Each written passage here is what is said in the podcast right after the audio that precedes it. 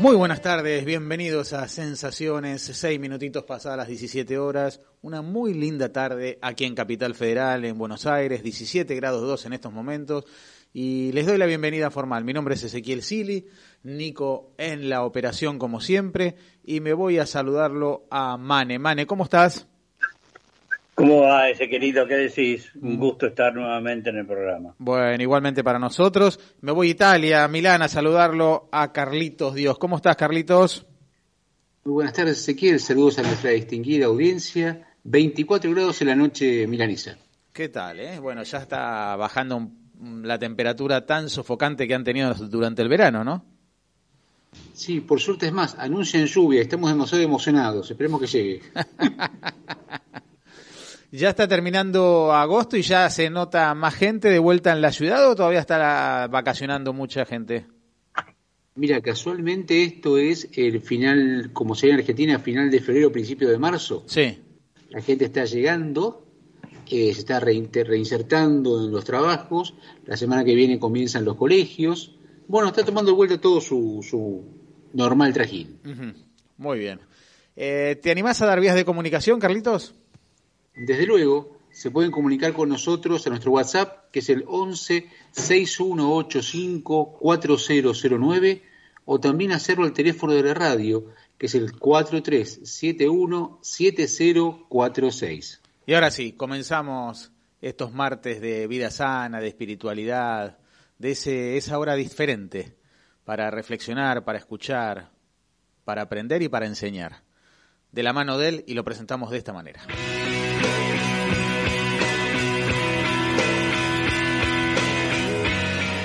Palabra justa, el pensamiento lateral, dicho con mucha autoridad intelectual y personal.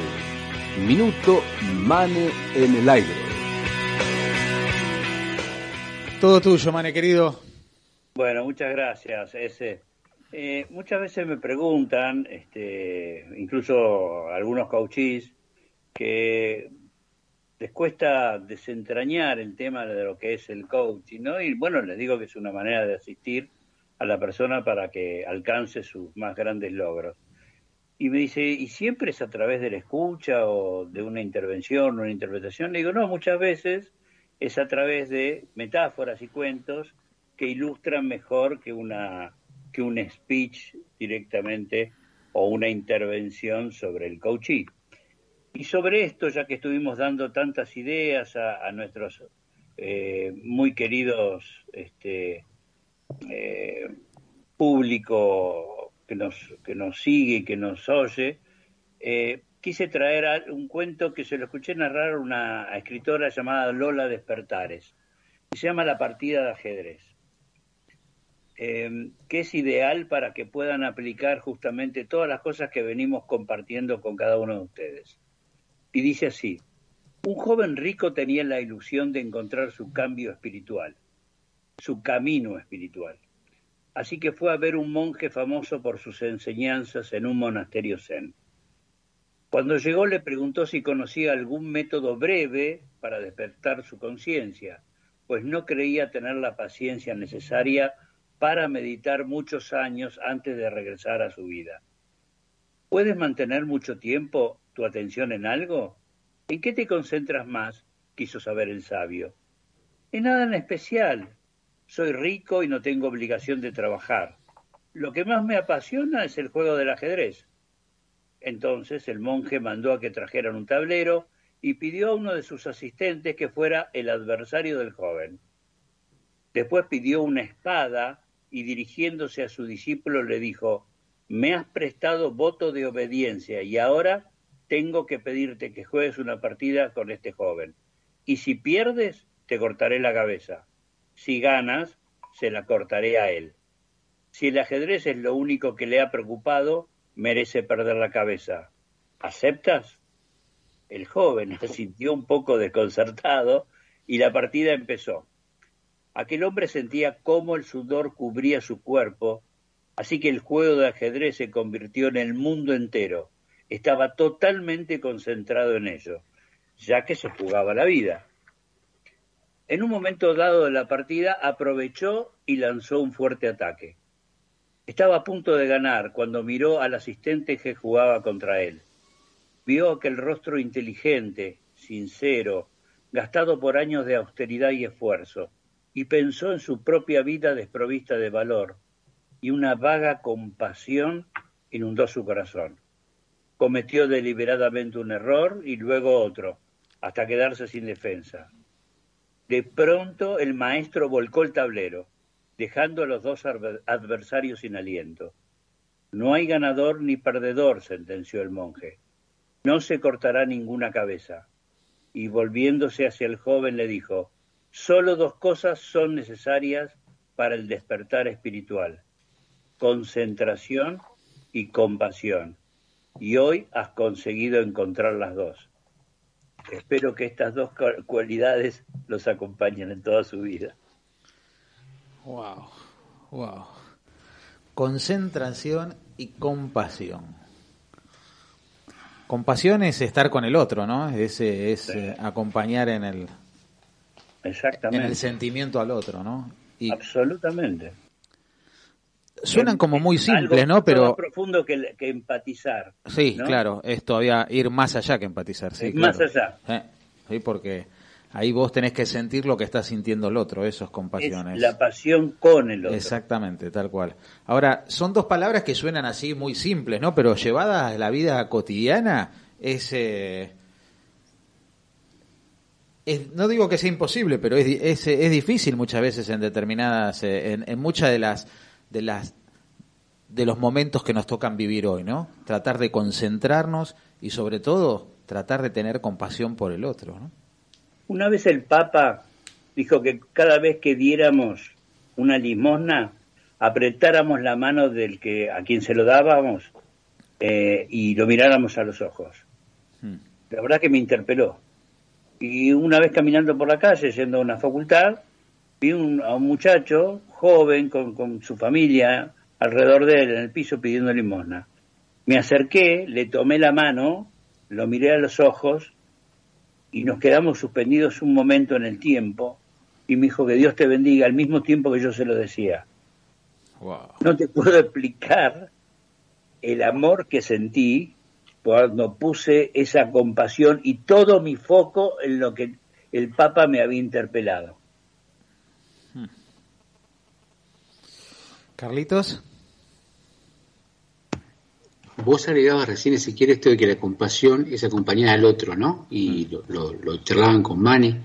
Eh, estamos en tiempos que no se conoce al otro, ¿sí?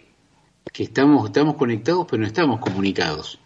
Y yo digo porque tengo herramientas digitales, o hablo, digo, pero nunca tengo en consideración al otro, ¿no? Y vos sabés que una cosa que aprendí de Charlie, al poco tiempo de, conocerlo, fue lo que decía él siempre de los filtros, ¿no? Si vas a decir algo, si es verdad, si no lastima a nadie, si es correcto, y, evidentemente hoy estamos, eso no se hace, ¿no? Hoy se habla y se dice y después, bueno, si te jorobé, o como la gente que dice, yo soy sincero, digo lo que me pasa por la cabeza. Y confundimos ser sincero con ser despachatado. Charlie. Qué, qué tema, ¿no? Compasión es, es al, al que tienen ellos con nosotros, no nosotros con ellos. Cuando uno no te escucho muy mal. Fíjate a ver si podemos eh, eh, eh, volver a, a, comunicarnos porque se escucha muy, muy mal, Charlie. Se te sale, sale muy, muy cortado. Yo, yo creo que gran parte de lo que nos pasa hoy es quizá por no prestarle atención a estas dos palabras, ¿no? A la concentración y a la compasión. A la concentración en las cosas que hacemos, cómo las hacemos. Como decía Carlitos, en atención al otro. Y ahí cuando tenemos la atención al otro aparece la compasión. Me encantó esto de tratar de prestarle atención a estas dos palabras que suenan tan simples pero que son tan importantes en el, en el transcurso de nuestras vidas. Eh, Guille, bienvenido. Concentración y compasión. ¿Qué te suenan esas dos palabras? Concentración y compasión. Eh, bueno, concentrarse en, lo que necesita el otro, en este caso, y, y para poder ser este, compasivo. ¿No es cierto? Es lo, lo, lo primero que me surge. Eh, pido disculpas que recién me incorporé, así que lamentablemente no pude escuchar todo lo que, lo que dijo Mane, pero evidentemente son dos palabras muy, muy fuertes, muy fuertes. Eh, hay que saber tener, tener compasión también por el otro. Y una cosita que me quedé pensando es el tema de que decía Carlitos Dios, si no me equivoco, eh, la, esta gente que dice este, yo, soy sincero, yo te digo lo que siento, qué sé yo, y, pero muchas veces ofende, así, no, no siempre es bueno, claro, lastima, ¿no? Charlie, ahora a ver si podemos escucharte. A ver, ahora, ¿me escuchás? Sí, te escucho, a ver. Hola. Sí, sí, te escucho, te escucho, dale. Creo que compasión y concentración son dos cosas que hay que principalmente poner el foco en el otro. ¿sí? Y creo que muchas veces a mí me interpela el hecho de no, dar todo lo que uno puede dar. Siempre uno por ahí se... No, se corta, Charlie. Fíjate a ver si podemos, si no, vía telefónica de alguna manera para no, no perder tu testimonio. Lo saludo Aldo, varones desde la costa. ¿Cómo estás, Aldo? Hola Ezequiel, bueno, hola a todo el equipo. Eh, y la verdad que una alegría estar con ustedes y escuchar semejante cosa en la radio hoy, ¿no? Pensaba en, dos, en estas dos palabras, en la antigüedad estas dos palabras, concentración y compasión. Si el inventor de todas las palabras inventara hoy las palabras, ¿existirían estas dos palabras?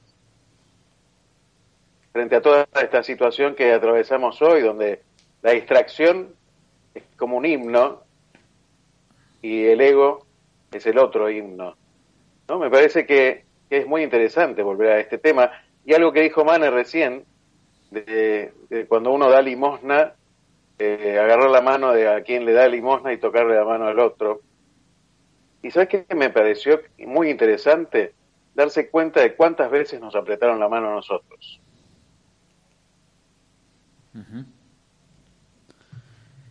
y lo importante de dejarse apretar la mano, ¿no? Que es difícil extender la mano. ¿eh? Muchas, muchas veces, claro, muchas veces no nos dejamos apretar la mano.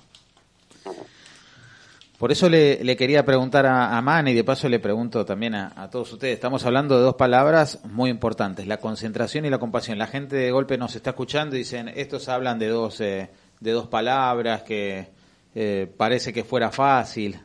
¿Qué consejos le puedes dar, Mane, a nuestros oyentes para prestarle más atención, para ejercitar más y ir llevando a lugares más importantes estas dos palabras, la concentración y la compasión?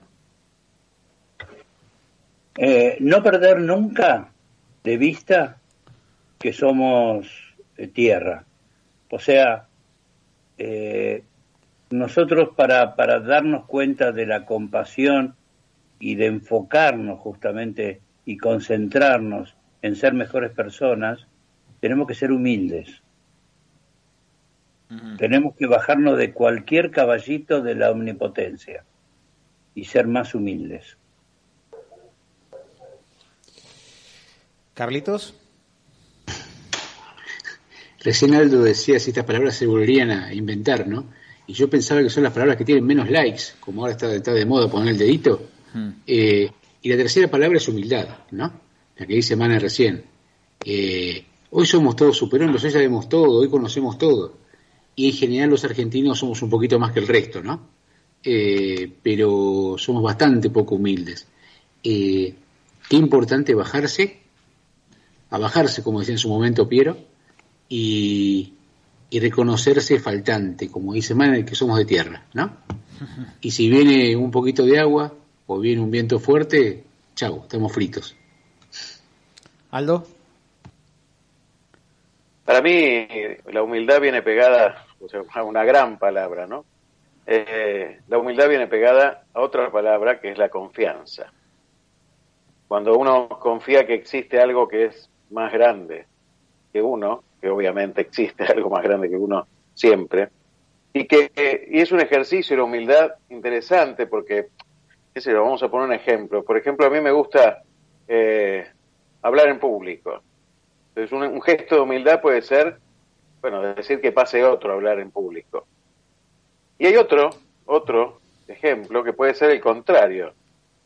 Que puede ser, a mí no me gusta hablar en público, y entonces ahí la humildad pasa por ir a hablar en público. Entonces muchas veces nos confundimos esa palabra humildad y muchas veces creemos que somos humildes y a veces somos orgullosos igual, ¿no? Entonces, está bueno hacer estas reflexiones estos martes porque invita a ejercitar un poco la mente y también a ejercitar el corazón. Totalmente, totalmente. A ver, Charlie, probamos a ver cómo sale.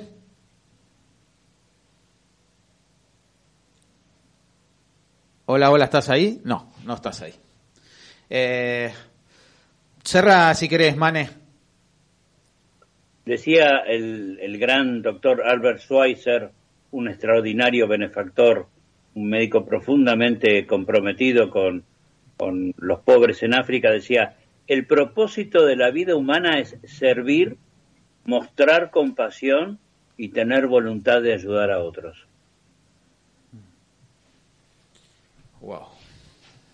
Siempre dejando la vara bajita, ¿eh? Sí, ahora después de estas palabras, eh, sí, eh, bueno, eh, yo entiendo así, si me tirás sueltas las dos palabras, compasión, concentración, bueno, que hay que estar concentrados para poder ejercer la, la compasión, concentrarse en el otro, ser humilde, ¿no? Realmente darle el lugar al otro.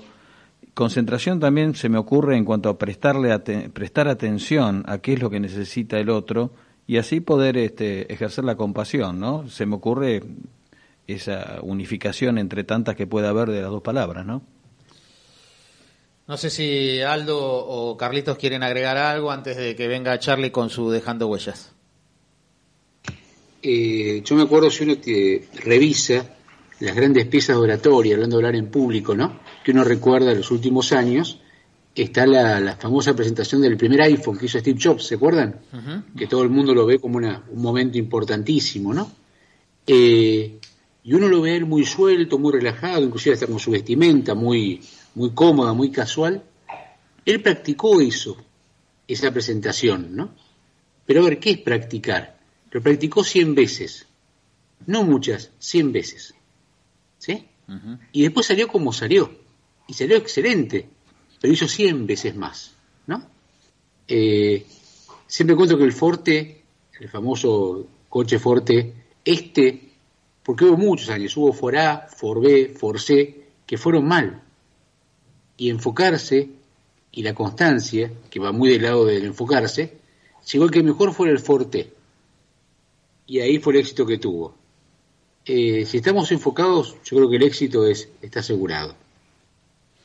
Aldo.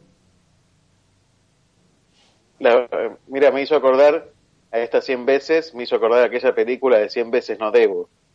Pero yo cambiaría el título y pasaría a 100 veces debo pensar en el otro. Totalmente, totalmente. Vamos como todos los martes con el 2x1. Ojalá que lo podamos escuchar bien a Charlie y lo presentamos de esta manera. Experiencia de vida puesta al servicio de los demás, haciendo posible lo imposible. Vayamos tras sus pasos. Él sigue dejando huellas. Y luego miro a los demás y empiezo a ver la luz brillar. Quiero cambiar. Es hora ya de despertar. Quiero vivir. Quiero ser- Todo tuyo, Charlie. Quiero vivir, quiero despertar como despierto cada día. Y en cada día uno no sabe que el día que le espera, si va a ser un día más, un día menos, un día común, un día para el olvido. Lo que sí sabe uno es cómo lo tiene que plantear al día. Que tiene que ser con actitud, que tiene que ser de manera positiva y no negativa, de manera constructiva y no destructiva, siendo protagonista y no siendo un mero espectador. Pero esto es muy fácil decirlo. Pero ¿cómo lo llevamos a cabo? Lo podemos llevar a cabo si al fin del día dije, sí, di todo lo que, lo que tengo. Sí, fui amable con el otro. Sí, traté de dialogar y no de imponer. sí, traté de convencer y no de, de hacer lo que, sé, lo que quiero yo. Sí, traté de pensar más que de hablar. Tengo que animarme a poder vivir cada día mejor y cada día más pensando en el otro. Ahora, cada día, ¿cómo afronto mi día? ¿Di lo mejor de mí? ¿Di lo mejor que tengo? Hoy puedo decir que di mi mejor versión o me quedó algo pendiente o me guardé algo. Y para eso se faltan tres cosas. Actitud, decisión y confianza.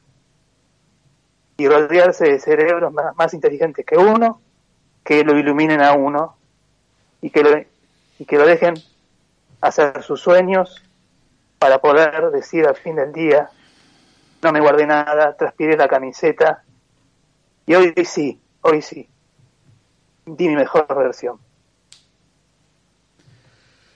Gracias, Charlie. Mane. Eh, la mejor versión de uno mismo, ¿no? Qué, qué hermosa manera de construir el día, la semana, el mes, el año. Yo creo que es una propuesta extraordinaria la que dice Charlie. Carlitos hacer lo que tenés que hacer de la mejor manera. Me parece que es excelente lo que te va a decir Charlie. Aldo. Eh, vos sabés que otra palabra que se me ocurre, también pensando en esto de la mejor versión, que no nos sale nunca, porque la mejor versión nuestra es la que pensó, la que pensó nuestro creador, no la, no, la que hacemos nosotros. Nosotros intentamos ser la mejor versión. Entonces me surge otra palabra que es la misericordia y que no tenemos que olvidarla, la misericordia, que eh, la misericordia nace del amor, del amor eh, profundo, de un amor enorme, inmenso, inalcanzable, que solo se alcanza con amor.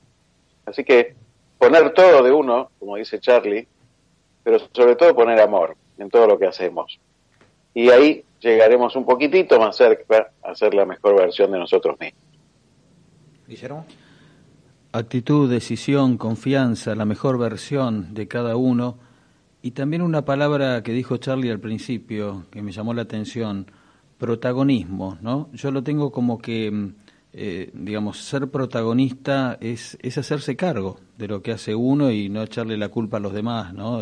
Ah, tuve un día así, asá, porque imagínate, si bien siempre hay un factor externo, ¿no? Hacerse cargo realmente de, de uno mismo para poder dar esa mejor versión que es la que a su vez este Dios nos carga, por así decirlo, ¿no?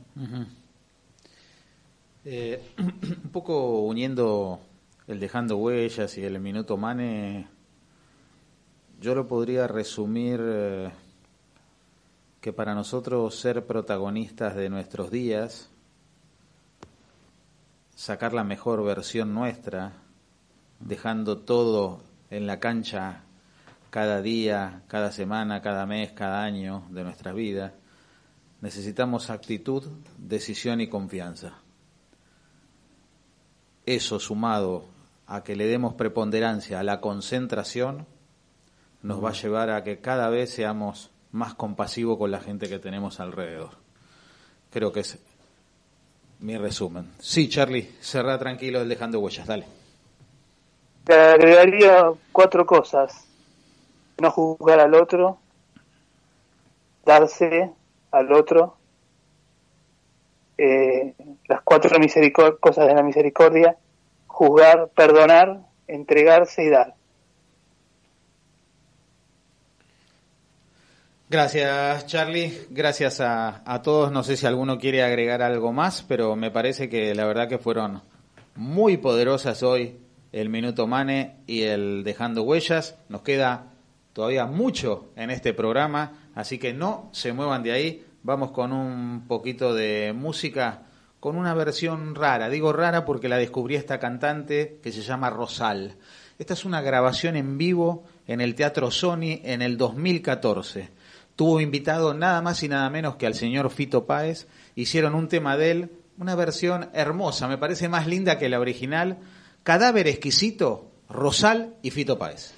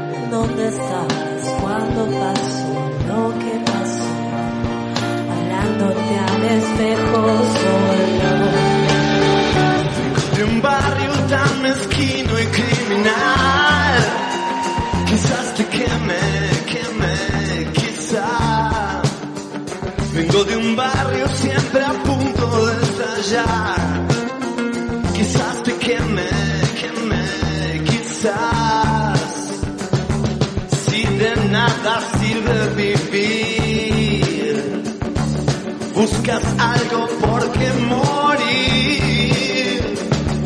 El tiempo me ha enseñado a mirar, a veces me ha enseñado a callar. ¿Dónde estabas cuando pasó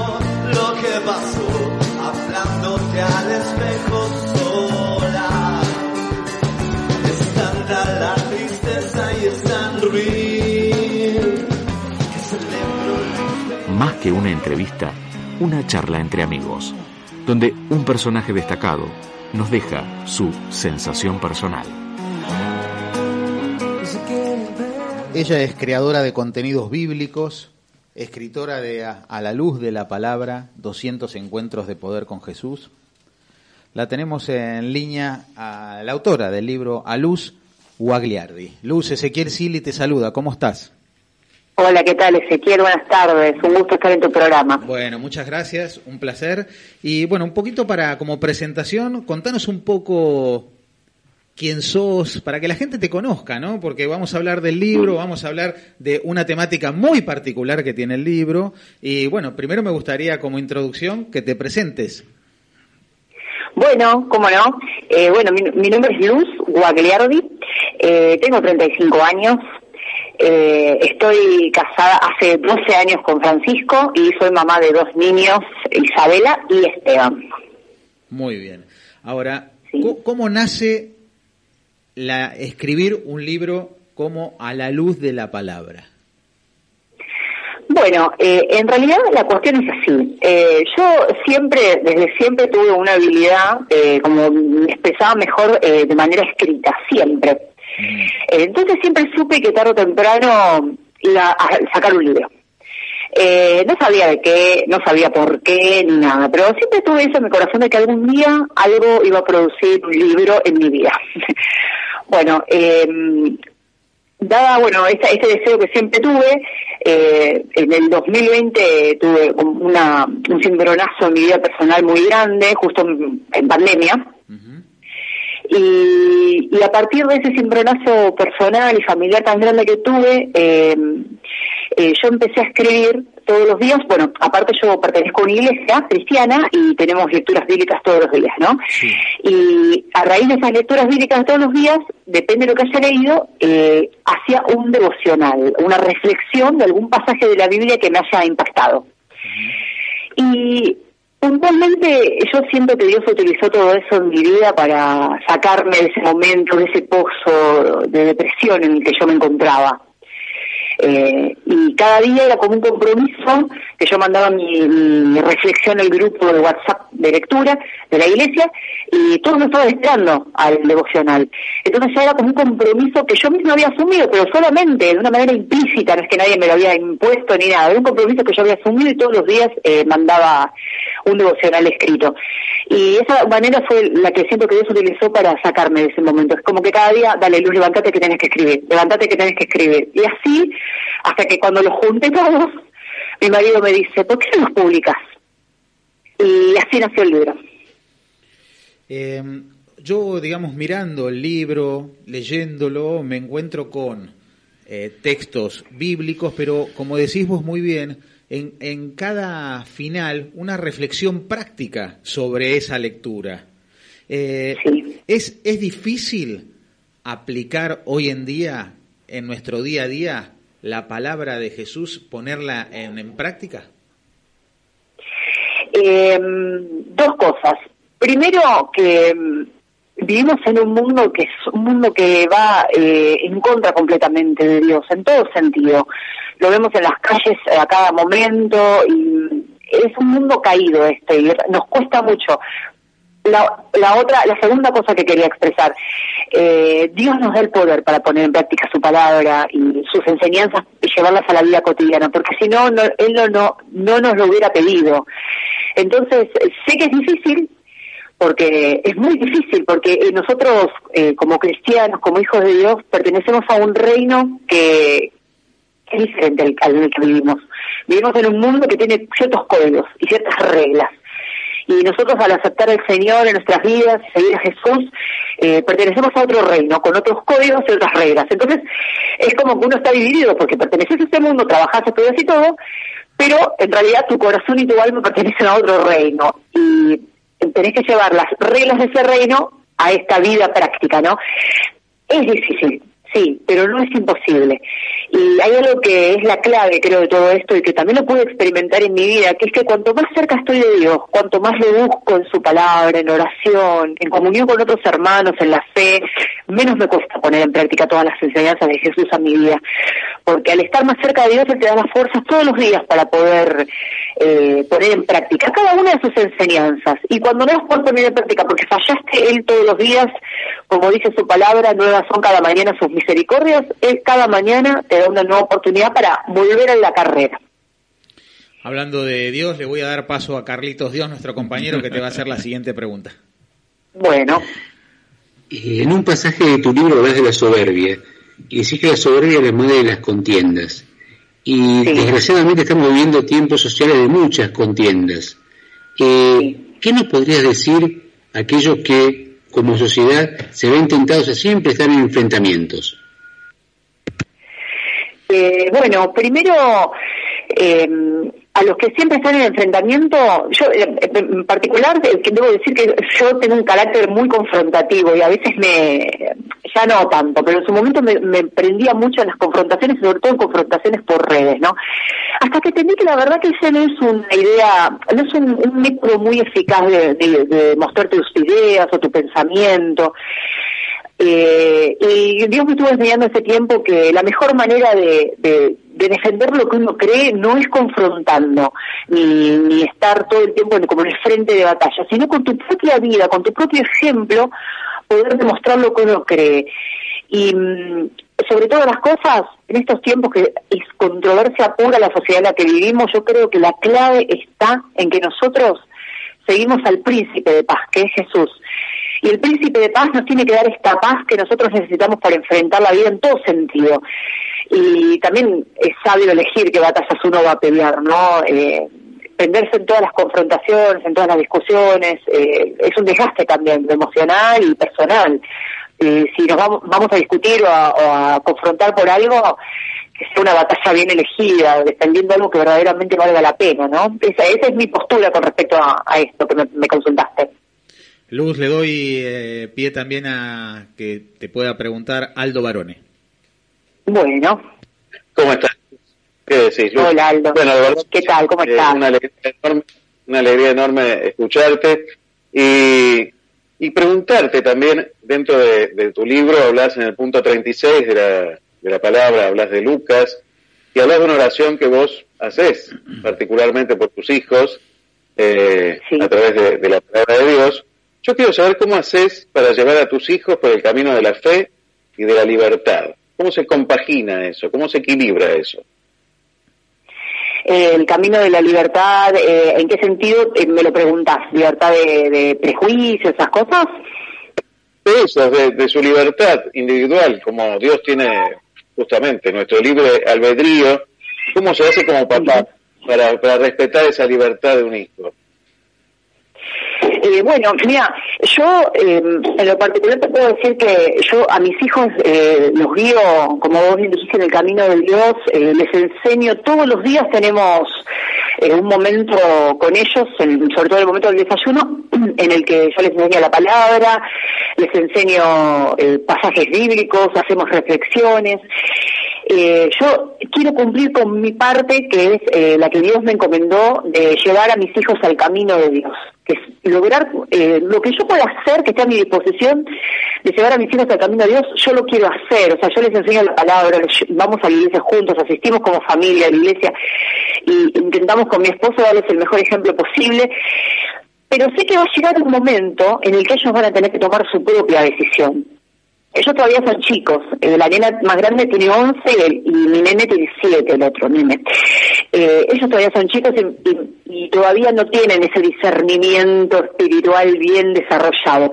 Sé que en algún momento de su vida, eh, quizás en su adolescencia, ellos van a tener que decidir si van a seguir el camino de la fe o no. Mi deseo y el deseo de su papá también es que sí lo sigan, obviamente pero sabemos que el cristianismo no, eh, los padres cristianos eh, particularmente, no debemos imponer nuestra fe a nuestros hijos, sino que nosotros los le enseñamos, influimos en ellos, le brindamos lo mejor que tenemos, que es el amor a Dios, y ellos van a decidir el día de mañana con total libertad si desean seguir al Señor o no. Mi oración es porque así sea. Mi clamor todos los días de mi vida desde que ellos nacieron es que así sea, que ellos elijan el camino de Dios. Pero eh, respeto también esa libertad de que ellos decidan el día de mañana si lo quieren seguir o no, porque de nada sirve que yo les imponga y, los obligue, si no es sincero, el, el camino de Dios no vale la pena, tiene que nacer de lo profundo del corazón la convicción de seguir a Cristo. Mi deseo es que lo sigan. El día de mañana ellos sabrán cuando sean grandes si van a seguir o no, ¿no? Les damos esa libertad en la que ellos también puedan expresar sus creencias, en lo que ellos creen, me hacen preguntas, o a veces me preguntan, mami, ¿qué dice acá? o ¿por qué Dios permite esto? O por ahí si no están de acuerdo con algo, lo charlamos, trato de respetar también su individualidad y su libertad, ¿no? Sí, eh, Luz, eh, Guillermo Becerra te habla. Eh, te hago una pregunta cortita, eh, casi de color, pero a su vez profunda, me parece. Eh, ¿Te ha pasado de, hojeando la Biblia y tomando en cualquier parte, digamos, cualquier frase, que justo o casualidad esa frase que encontraste tenga que ver con algo que te pasó en el día o que te esté pasando? Pero me, me pasó, mm, me pasó, me pasa y estoy segura que me va a seguir pasando porque eh, si hay una característica que tiene la palabra de Dios es que es una palabra viva, dice. La, la misma palabra habla de sí misma como una palabra viva. O sea que mm, eh, cada día frente a determinadas situaciones, eh, a veces eh, estoy abrumada por algo, doy un ejemplo, abrumada por alguna situación eh, y de pronto me pongo a leer la Biblia, eh, porque yo todos los días tengo un momento de lectura bíblica, eh, todos los días intento tenerlo porque la Biblia es mi norte, me enfoca, es como que me pone los patitos en fila, por decirlo de una manera. Y por ahí mi corazón está abrumado o, o estoy mal, o estoy malhumorada o me pasa algo en el día que me tiene así media pesadumbrada y leo la palabra de Dios y encuentro la clave justa eh, para poner en orden mis pensamientos, o esa palabra justa que trae paz a mi corazón en un momento determinado. Esa es la característica principal de la palabra de Dios, que cuando yo la leo, hablo de la Biblia, y leo el autor de la Biblia, que es Dios mismo, está ahí conmigo, y Él me guía a, a, a la palabra que, que yo necesito en ese momento. Me pasó infinidad, pero infinidad de veces, ¿eh? Y cada vez que, que leo la palabra, siempre encuentro algo que Dios me señala, algo que tengo que cambiar, o algo en, eh, que Él me consuela en alguna situación que estoy pasando, me da esperanza para el futuro. Eh, realmente es maravillosa la palabra de Dios. Eh, por eso eh, escribí también este libro acerca de la palabra de Dios, porque es tan maravillosa. Y mm, quise bajar, que cuando en la editorial me preguntaron el- el- cuál es el sentido ¿no? del libro, eh, yo les dije que mi deseo es traer de manera práctica eh, las enseñanzas bíblicas para la vida cotidiana. Porque a veces uno ve la palabra de Dios como algo muy teórico o algo Claro. lejano. Sin embargo, es algo tan práctico y tan cercano a nosotros. Cada palabra del, del Señor la podemos aplicar a nuestra vida de una manera práctica y simple, nada complicado, simple. Entonces, ese era mi deseo con el libro, eh, traer eh, eso teórico que para algunos es medio como inalcanzable a la practicidad de la vida. Es algo cotidiano, lo puedo traer todos los días a mi vida y ponerlo en práctica. ¿Qué lector te imaginaste cuando escribiste este libro? Eh, me imaginé eh, un, un sector abierto de personas para empezar, pero me imaginé puntualmente aquellas personas que desean caminar con Dios y que tienen un corazón sincero en, querer llevar la Biblia a su vida, en- en lo cotidiano, ¿no?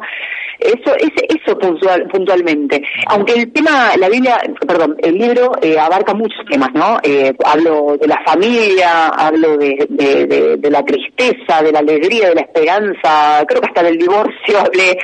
Eh, no, no porque yo eh, eh, lo haya escrito el libro desde un pedestal de la superación o de creer que yo ya estoy en un nivel espiritual como para dar, enseñar. No, todo lo contrario.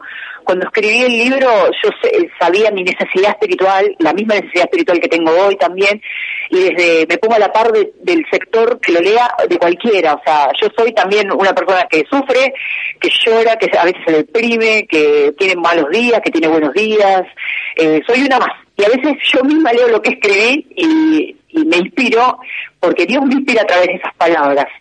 Así que es un sector amplio al que al que lo al que va destinado, pero puntualmente eh, quiero creer que va destinado a aquel que desea llevar la Biblia a la cotidianidad de su vida. ¿Te pasó eh, después de haberlo terminado, se lo diste a leer a algún entorno cercano? ¿Lo tuvo acceso a alguna autoridad eclesiástica, pastor de la iglesia, evangelista? No sé, alguna, alguna persona que esté en contacto permanente con la escritura de, de, de, Dios que te dijo, te hizo algún comentario con respecto a lo que vos eh, hiciste con el libro? Sí, para empezar, eh, como dije hace un rato al, comienzo de la entrevista, eh, eh, cada eh, reflexión que yo escribía la mandaba todos los días a un grupo de WhatsApp de lectura que tenemos en, en la iglesia en la que me congrego. ¿no? Entonces, eh, los hermanos de la iglesia eh, eh, todos los días leía las cosas que yo escribía y siempre tenía una, una, una devolución. Además que yo también lo compartía en redes eh, junto con un flyer que hacía y lo compartía las reflexiones. Entonces un montón de gente, pero un montón de gente se me acercaba y me decía lo que escribiste era justo para mí, qué bien lo que escribiste. eh, y así mucha gente me iba diciendo que bueno sería que lo publiques y, y antes de publicar el libro, antes de, de- de- de ni siquiera pensar en hacer un libro, eh, eh, perdón, eh, siquiera antes de pensar de los devocionales estos hacer un libro, se lo compartí al pastor de la iglesia en la que me congrego, que es como un referente espiritual muy grande para mí, eh, Xavier Pérez Corbalán, Aldo lo conoce, eh, se lo comenté, le dije, tengo esta idea de todos estos devocionales que Dios sacó una perla en momentos muy difíciles míos, eh, compartirlo, porque sé que le va a ser de bendición, como me fue de bendición a mí, le va a ser de bendición a otro. Y él me dijo, petele para adelante, me dio el visto bueno, y ahí nació la idea. Eh, bueno, listo, si ya mi, mi eh, como líder espiritual eh, me dice que sí, listo, le meto. Y ahí nació, ahí me puse en contacto con una editorial y ahí nació el libro, ¿no? Así que sí, sí, eh, este, el pastor de la iglesia estuvo el primer momento en contacto con todo esto. Eh, Luz, invita a todos nuestros oyentes a que se puedan acercar al libro, de qué manera lo pueden hacer, cómo, dónde lo pueden conseguir.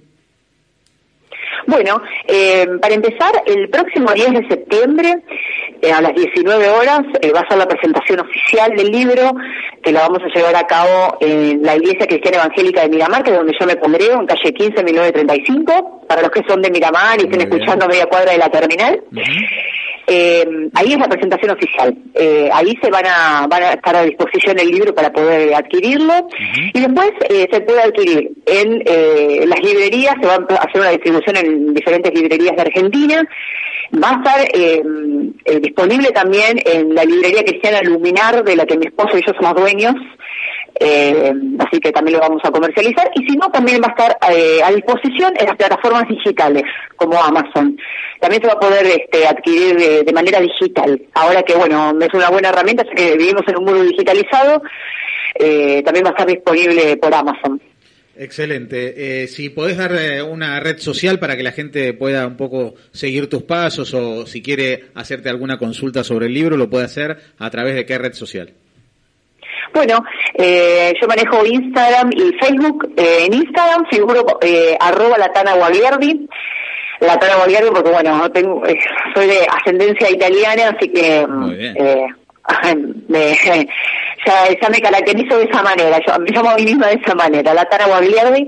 Y después en Facebook, Luz Guagliardi, que es mi nombre oficial, ahí me pueden encontrar también. Y siempre estoy todos los días subiendo reflexiones, enseñanzas bíblicas, eh, pensamientos, eh, esa, esa es mi área, ¿no? En la que me desenvuelvo con facilidad. Así que me pueden contactar por esas redes. Muchísimas gracias, Luz, por este encuentro en, en este programa y para el mayor de los éxitos, ¿eh? para con este libro de unos, un libro especial, ¿no? Que seguramente a la gente eh, le gustará tenerlo ahí permanentemente al lado para leerlo, consultarlo y justamente ver lo más difícil, que es ver la parte práctica de la palabra de Dios. Muchas gracias por haber Perfecto. pasado por Sensaciones. No, por favor, gracias a ustedes por invitarme. Un beso muy grande, ¿eh? gracias. ¿eh? Con nosotros Luz Guagliardi, ¿eh? creadora de contenidos bíblicos y escritora de A la Luz de la Palabra. No sé si alguno quiere comentar algo, si no vamos directamente a la columna de Guillermo Becerra. Eh, terminá vos, cerrá vos esta, Aldo, que vos la conocés y, y me gustaría escuchar un poquito tu reflexión. Bueno, la verdad que este, tanto Luz como Juan Francisco, el esposo y, y todos los hijos, eh, el pastor Javier este, Pérez Corbalán, a quienes conozco personalmente y con quienes he tratado muchas veces, eh, uno respira esa, esa paz que se, se pudo escuchar por teléfono, que tiene que ver con esta sintonía. No quiere decir que uno viva permanentemente en paz porque no le pasa nada, ¿eh? Todo lo contrario. ¿no? El, secreto me parece que es encontrar la paz cuando a uno le pasa todo. Y, y creo que está muy bueno el libro en ese sentido, porque uno va desgranando eh, paso a paso en la vida cotidiana la palabra de Dios que, bueno, en definitiva, creo que todos buscamos, de alguna manera, creamos o no creamos, buscamos algo superior, algo que, que nos inspire a ser mejores en la vida. Así que eh, es muy recomendable la lectura. Gracias, Aldo. Vamos con los últimos minutos con Guillermo Becerra. Bueno, no quiero que se alarmen, pero he decidido vivir una vida de lujos. ¿Qué tal? No, no, no, pero no, no se, no se alarmen, ¿eh? no, no, no. Me gusta. Eh, permítanme que les explique mediante este texto de autor anónimo. ¿Qué es un lujo? Es el título de este relato. Nos hicieron creer que el lujo era lo raro, lo caro, lo exclusivo, todo aquello que nos parecía inalcanzable. Ahora nos damos cuenta que el lujo eran esas pequeñas cosas que no sabíamos valorar. Lujo es estar sano, lujo es no pisar un hospital, lujo es poder pasear por la orilla del mar, lujo es salir a las calles y respirar sin mascarillas, lujo es reunirse con toda tu familia y con tus amigos. Lujo son las miradas, las sonrisas, los abrazos, los besos, disfrutar cada amanecer. Lujo es el privilegio de amar y de estar vivos. Todo eso es un lujo y no lo sabíamos. Por eso quiero una vida de lujos. Quiero tener el lujo de vivir sin prisa, preparar y disfrutar mis alimentos con calma, dormir lo suficiente, tener tiempo para contemplar la vida. Quiero gozar el lujo de ser yo mismo, sin sentir la necesidad de impresionar a nadie, seguir mis ideales, hacer las cosas que más disfruto y vivir de ellas. Quiero vivir con el lujo de no tener miedo, aceptar lo que venga, adaptarme a cualquier situación, no esperar nada, morir cuando me toque con una sonrisa y sobre todo quiero tener el lujo más grande de todos, el lujo de ser feliz ahora, con o sin lujos. Gracias, eh, Guille. No, por favor. Me encantó. Vamos a ir aprovechando este hermoso texto que trajo Guillermo. Vamos a ir cerrando cada uno, si les parece. Carlitos. Justamente Guillermo hablaba de lujos, ¿no? Y fíjate cómo se va armando este programa, ¿no? Llega Mani y, haciendo una metáfora gastronómica, trae un champagne francés impecable, ¿no? Y uno dice, ¿qué se le puede agregar a esto, no? Y Charlie trae un queso brie. Y llega Aldo y dice, ¿qué más podemos ponerle a esto? Y agrega unos tomates desecados, ¿no? Viene Guillermo y pone una canasta de panes. ¿Y qué más ahora? Y llega Ezequiel, que maneja muy bien estas cuestiones agridulces, y trae unos higos y unas nueces. Y fíjate cómo todo se va agrandando y todo se va creando este programa que se armó hoy, que parece increíble, pero cómo todo se fue ensamblando. Y es lo hermoso que, y la magia que se generan los martes de sensaciones. Gracias, Carlitos. Aldo. Y yo, sinceramente, puedo decir que es un lujo escucharlos. Gracias, Aldo. Charlie.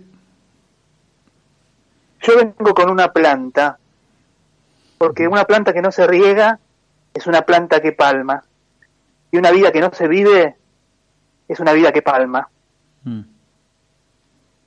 Mane. Yo quiero el lujo del amor, de la compasión y de la misericordia, porque como sostenía ese monje trapense inolvidable de Thomas Merton, toda la idea de la compasión se, va, se basa en una aguda conciencia de la interdependencia de todos los seres vivos, que son parte uno del otro y todos están involucrados el uno en el otro. Bueno, una vez más traigo un relato que tiene que ver con el valorar la vida, valorar el tiempo, valorar los afectos, por supuesto, y, y bueno, no mucho más que agregar, es decir que realmente es un lujo para mí participar de este programa y con todos nuestros amigos. Gracias, Guille. Qué importante es eh, no esperar que nos pasen cosas malas, ¿no? Claro. Eh, para darnos cuenta que realmente tenemos una vida de lujo. Qué importante es eh, darnos cuenta de, de, lo lindo que es eh, tener la familia, los amigos, para darnos cuenta que tenemos una vida de lujo. Y como dijo Charlie hoy, ¿no? Qué bueno es tener una buena actitud, una decisión, una confianza en las cosas que hacemos, como dijo Mane, concentrándonos y teniendo compasión por el otro. Eso realmente llevar nuestra vida a un nivel de lujo. Gracias Nico por la operación, gracias Mane querido, Charlie, Carlitos desde Italia, Aldo desde la costa, Guille acá y ustedes que están del otro lado y nos acompañan desde todos los lugares eh, siendo parte importante de estas sensaciones. Gracias a ese puente construido a través de FM Activa de Miramar, de Estación Radio Puente Mar del Plata y aquí a M830 Radio del Pueblo. Es realmente un lujo poder todos los martes juntarnos, poder charlar estos temas y poder dejar una semillita en cada uno de aquellos que nos está escuchando. Nos vemos mañana, puntualmente 17 horas, para seguir disfrutando una hora llena, pero absolutamente diferente de sensaciones. Chau, hasta mañana.